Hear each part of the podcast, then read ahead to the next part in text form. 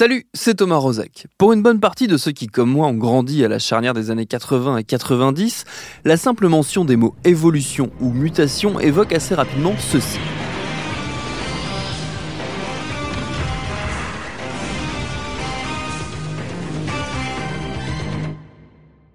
Une horde de super-humains au pouvoir plus fou et varié les uns que les autres.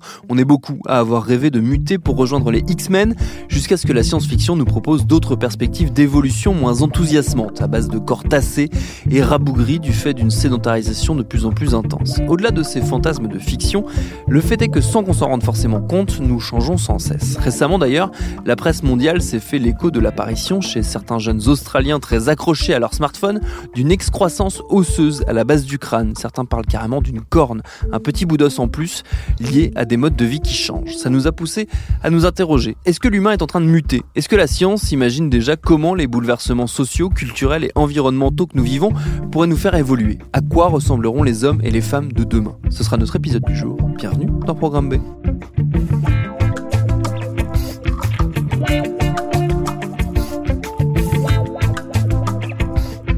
Pour répondre à ces questions très vastes, il nous fallait évidemment quelqu'un qui maîtrise sur le bout des doigts les notions de biologie, de génome et d'évolution. Nous l'avons trouvé en la personne d'Evelyn Heyer, spécialiste de l'anthropologie génétique, professeure au Muséum national d'histoire naturelle, rattachée au Musée de l'homme. Elle a accepté d'être notre guide dans les méandres de nos mutations et j'ai commencé par lui demander si l'humain évoluait tout le temps on évolue parce que tout ce qui est vivant évolue. Quoi. Chaque génération, il y a des nouveautés génétiques qui apparaissent, des nouveautés génétiques, ce qu'on appelle des mutations. Et comme tout être vivant, on a des mutations qui apparaissent et en ce sens-là, on évolue. Mais euh, voilà, dans le sens grand public, c'est plutôt euh, est-ce qu'on évolue? En gros, est-ce qu'on change d'apparence? Oui. Et là, c'est pas tout à fait forcément la, même réponse. Et du coup, ces, ces, mutations qui, qui, sont avérées, qui sont réelles et qui qu'on ne voit pas forcément, elles sont de quel, de quel ordre? Alors, on a euh, chaque être humain en moyenne 70 nouvelles mutations qui n'existaient pas à la génération précédente. Et ces 70 mutations donc changent 70 lettres dans votre ADN et l'ADN il compte 3 milliards de lettres. Donc ça vous donne un ordre de grandeur. Donc c'est pas beaucoup. Mmh mais ça existe quand même. Et elles ont quelle, quelle implication euh, concrètement? Qu'est-ce que, à quoi elles servent ces mutations tout simplement? Alors la Ou plupart, à quoi elles répondent? La plupart, elles, servent strictement à rien. C'est vrai. Hein. Il faut bien voir que dans, le, dans l'ensemble du génome, euh, il y a seulement une petite partie de notre génome qui est codant. Il y a seulement 2% du génome qui est lu pour faire des, des, protéines. Le reste a peut-être une utilité, mais c'est encore assez, euh, assez débattu. Mais l'essentiel des nouvelles mutations qui arrivent ne font rien, mais peut-être qu'elles serviront un jour. Et du coup, elles, elles, sont liées à quelque chose Elles sont environnementales Elles sont euh, Pourquoi est-ce qu'elles interviennent ces mutations? Ah, Les mutations, en fait, c'est, euh, je dirais, le, le, le, fuel du vivant, la nouveauté du vivant et de l'évolution, c'est les mutations. Il y a sans arrêt des nouvelles mutations qui apparaissent. Euh, c'est parce que, en fait, la, la machinerie d'ADN, comme elle est conçue, notre ADN, fait que quand elle se reproduit, donc quand on fait ce qu'on appelle la méiose, il y a forcément des petites erreurs qui apparaissent, et donc c'est des mutations.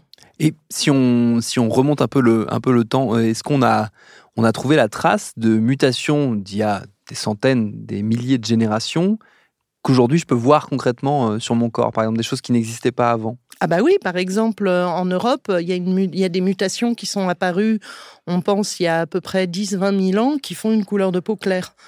Euh, quand on sort d'Afrique, on arrive, notre espèce sort d'Afrique euh, il y a grosso modo 100 000 ans, euh, on est de couleur de peau foncée, on colonise l'Europe il y a 40 000 ans, hein, pour vous resituer un peu le débat, et on évolue en Europe, les, les premiers Européens, et pendant plusieurs dizaines de milliers d'années, sont noirs de couleur de peau. Il y a des mutations qui vont apparaître un peu plus tardivement et qui vont faire une couleur de peau plus claire. Et donc ça, à, l'origine, ça ne servait pas forcément. C'est tiré d'un code génétique qui ne servait pas forcément à quelque la, chose. La mutation, elle apparaît par hasard, toujours. Mais après, le fait qu'elle soit conservée et qu'elle se répande dans une population, un des mécanismes les plus importants pour ça, c'est la sélection naturelle. C'est-à-dire si la mutation vous donne un avantage, c'est-à-dire que ceux qui portent cette mutation survivent mieux ou se reproduisent mieux, alors au fil des générations, elle va de plus en plus augmenter en fréquence et se répandre dans la population. C'est-à-dire qu'il y a une gestion sociale quasiment de, la mutation. Bah là, dans le cas de la couleur de peau, c'est pas social, c'est une adaptation adaptation au climat, Ouais. à une euh, latitude où il y a moins de soleil. Et dans ce cas-là, c'était avantageux d'avoir une couleur de peau plus claire pour assimiler la vitamine D. Et c'est en lien aussi avec euh, l'alimentation. C'est-à-dire, on voit que la, la sélection pour cette euh, mutation commence à entraîner cette mutation au moment où l'alimentation a moins de vitamine D. Donc il y a environ, on estime, euh, 10 000 ans à peu près.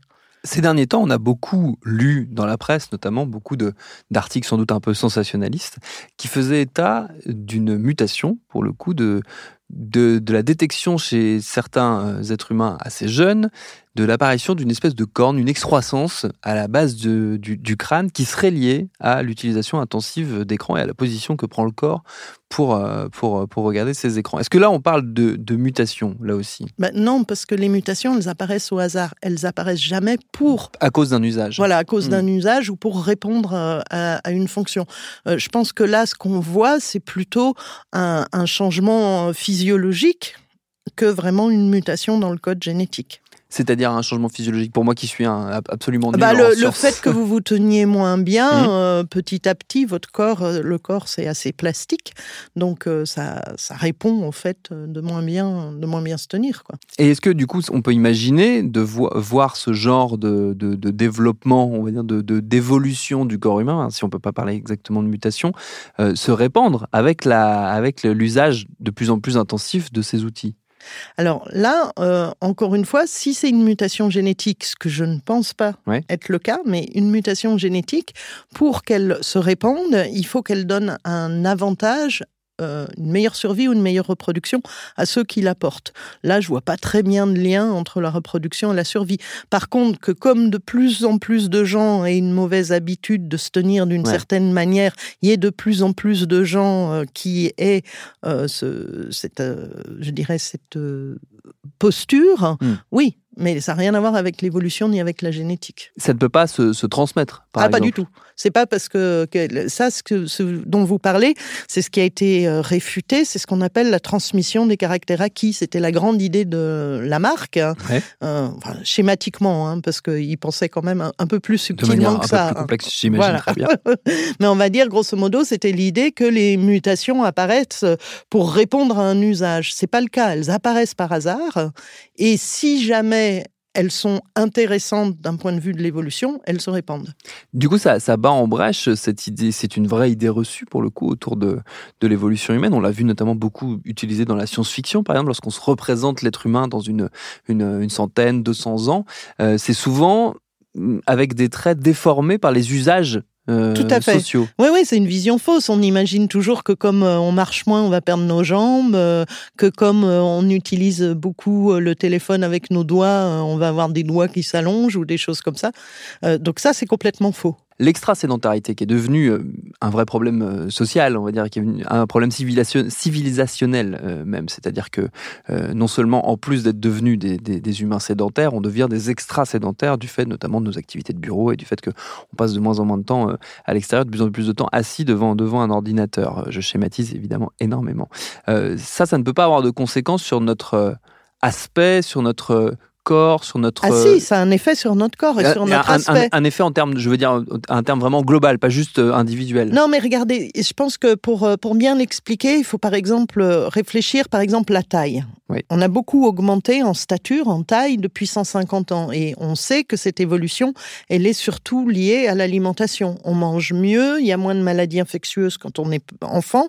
Et donc, on se retrouve avec une, une plus grande taille. Mais dans ce cas-là, l'évolution, elle n'est pas génétique. Si à nouveau, on avait des infections euh, enfants et on avait une mauvaise alimentation, euh, les, les enfants d'après, ils seraient, ils seraient petits. Donc là, on n'est pas dans de l'évolution génétique. Et c'est vrai que euh, quand en, en, tant que scientifique, on distingue vraiment ce mécanisme d'évolution, donc qui réfère à l'évolution génétique, avec ce qu'on pourrait appeler tout simplement de la plasticité, c'est-à-dire oui. en fonction de l'environnement dans lequel euh, vous êtes, dans lequel vous êtes élevé, pour un patrimoine génétique donné, vous allez être plus ou moins petit ou plus ou moins grand.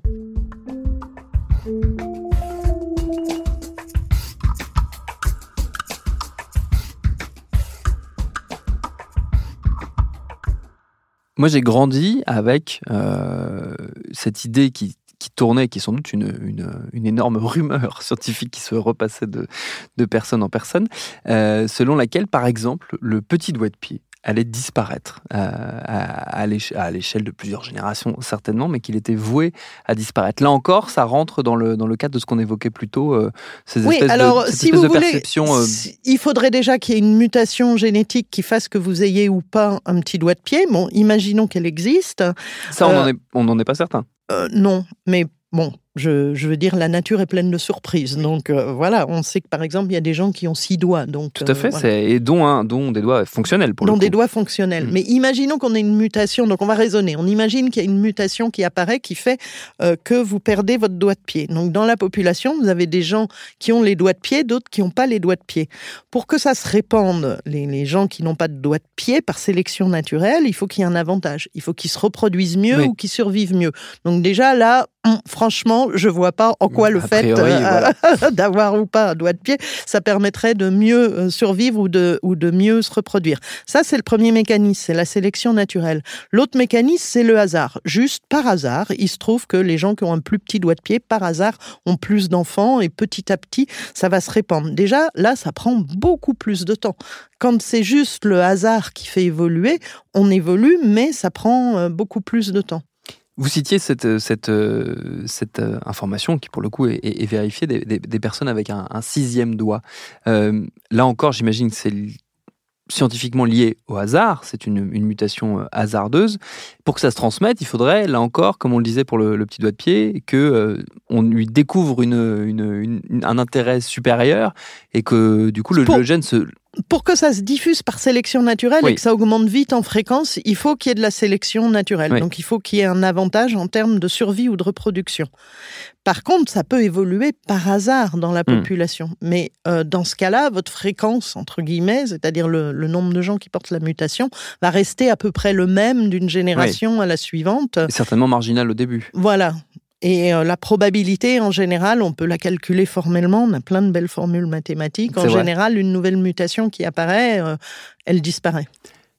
Il y a un autre élément à prendre en compte euh, si, si, on se projette sur, sur, sur les générations à venir, c'est tout ce qui est du ressort de la perturbation que peut, génétique pour le coup, que peut, que peut, que peut induire les évolutions du climat notamment autour de nous.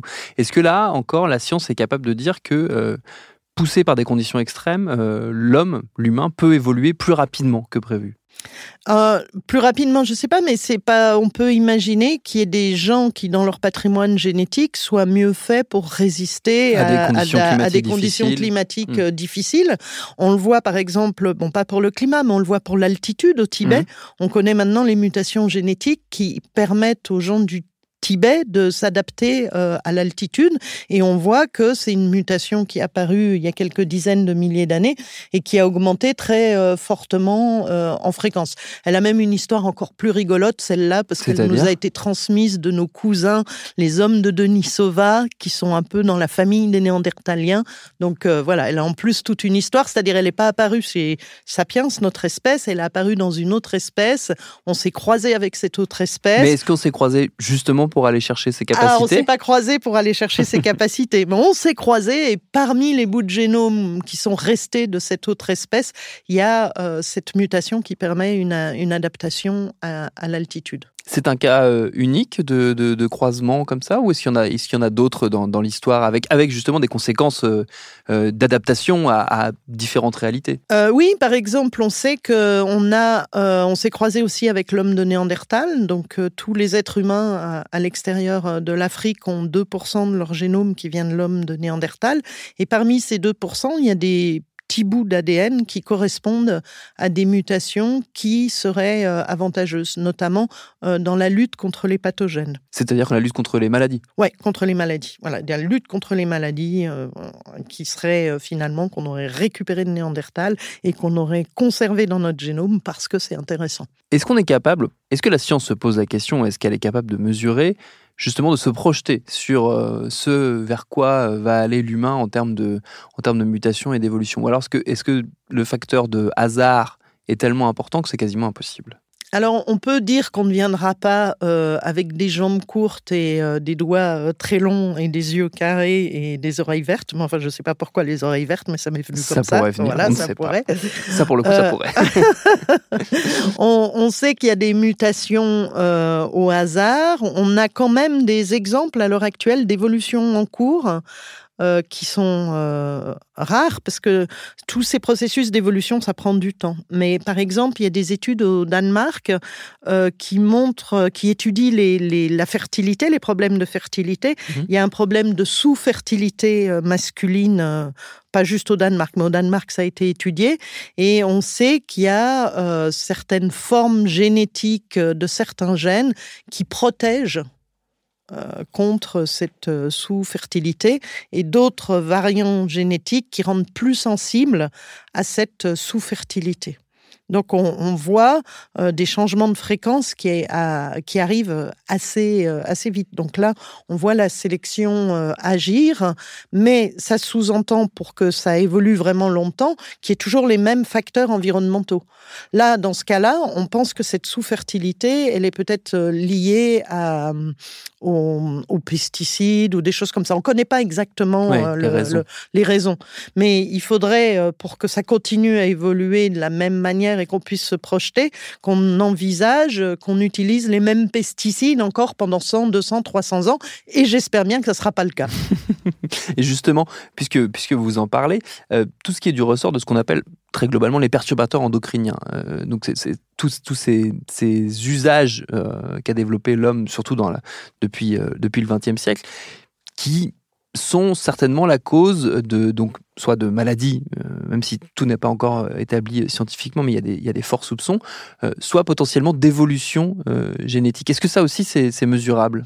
Alors sur les, les perturbateurs endocriniens, visiblement, d'après plusieurs travaux, ça aurait un, effet en interaction avec la glande thyroïdienne, donc celle qui fait la, dans, la, dans la thyroïde, et ça aurait des, des effets dommageables sur la santé. Donc là, on n'est pas dans de l'évolution génétique on va être dans de l'évolution génétique s'il y a des gens qui ont des variations génétiques qui les rendent résistants à ça et qui, eux, dans un environnement où il y a des perturbateurs endocriniens, survivent mieux, se reproduisent mieux euh, que les autres. Mais ça, on en est, on n'a aucune idée, même si ça hmm. existe. Et on pourrait le, savoir uniquement dans quelques générations, j'imagine. Oui, ou alors il faudrait faire des grosses enquêtes euh, épidémiologiques en regardant si des gens qui sont soumis à ces perturbateurs endocriniens, il y a certaines personnes qui ont des variations génétiques mmh. qui font que eux ils n'ont pas de problème de santé alors que d'autres en ont. Et justement, puisque pour terminer peut-être, euh, c'est une question que je ne vous ai pas posée dès le début, mais que j'aurais, que j'aurais pu sans doute. Comment est-ce qu'on la mesure, euh, cette, cette évolution? C'est quoi les enquêtes qui sont menées justement? Il y a des enquêtes génétiques, on fait des relevés, on suit des groupes de population? En fait, on, utilise, donc on, on, va utiliser des populations qui sont dans un environnement euh, donné, et on va regarder dans leur ADN des, des bouts d'ADN mmh. qui ont, entre guillemets, évolué plus vite que le reste du génome. Et donc ça, ça va être une trace de sélection naturelle qui a eu lieu dans le passé. Donc en fait, c'est des études statistiques sur euh, les données euh, de séquence euh, des, des individus. Donc ça, c'est l'approche, on va dire, plus génétique des populations, où on retrace dans le passé s'il y a eu des événements de sélection. Et après, vous avez l'approche plus médicale, où vous avez des gens qui, ont, qui sont euh, malades, d'autres qui sont pas malades, et vous essayez de trouver dans leur génome, est-ce hmm. qu'il y a un facteur génétique qui expliquerait cette maladie plutôt que l'absence euh, de maladie? Et si on parle de l'approche génétique purement, comment est-ce qu'on les détermine, ces groupes? Comment est-ce qu'on décide, là, dans ce groupe-là, peut-être qu'il y a une évolution qui serait intéressante d'aller chercher? Bah, Par exemple, bah, l'exemple, le, je vais poursuivre sur le même exemple parce que ce sera plus simple, mais par exemple, le Tibet, on voit que les populations tibétaines, elles sont adaptées à l'altitude. Les populations chinoises qui ont envahi le, le Tibet, elles ont un taux de mortalité autour de l'accouchement Hein, qui est beaucoup plus élevé que les populations tibétaines. Donc là, on a deux, deux groupes qui, dans un même environnement, euh, ne réagissent pas de la même manière.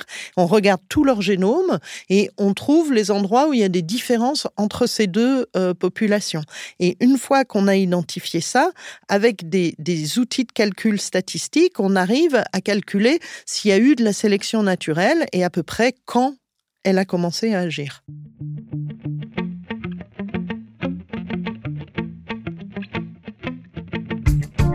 Évidemment, nous n'avons fait ici qu'effleurer le très très vaste sujet de l'évolution. On pourrait par exemple consacrer un épisode entier à cette question de la sélection naturelle qu'on évoquait à l'instant et à la manière dont, au gré des bouleversements culturels de nos sociétés, elle a elle aussi potentiellement évolué. Merci à Evelyne Ayer pour ses réponses. Programme B, c'est un podcast de Binge Audio préparé par Lauren Bess, réalisé par Vincent Hiver. Abonnez-vous sur votre appli de podcast préféré pour ne manquer aucun de nos épisodes. Facebook et Twitter si vous voulez nous parler. Et à demain pour un nouvel épisode.